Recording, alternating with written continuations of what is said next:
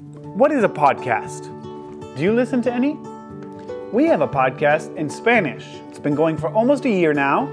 People have listened to us on YouTube, on Spotify, Apple Podcasts, Google Podcasts, our website.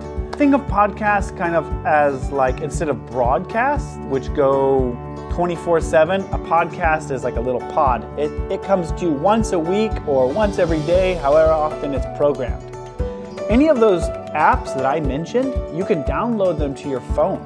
That's how I normally listen to podcasts. Our podcast focuses on stories, on testimonies, the stories of everyday people like you and me, and God working miracles in our lives. We, we always have a guest on, a student, staff member, uh, a pastor, sometimes a mission team.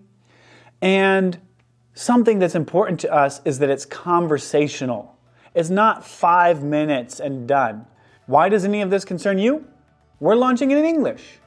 Every Saturday, starting this Saturday, there will be an episode uploaded of a story in English. Now, be patient with us.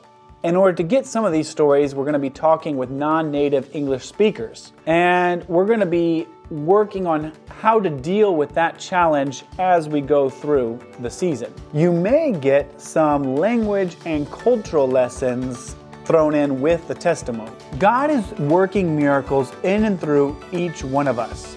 We tell these stories on our podcast.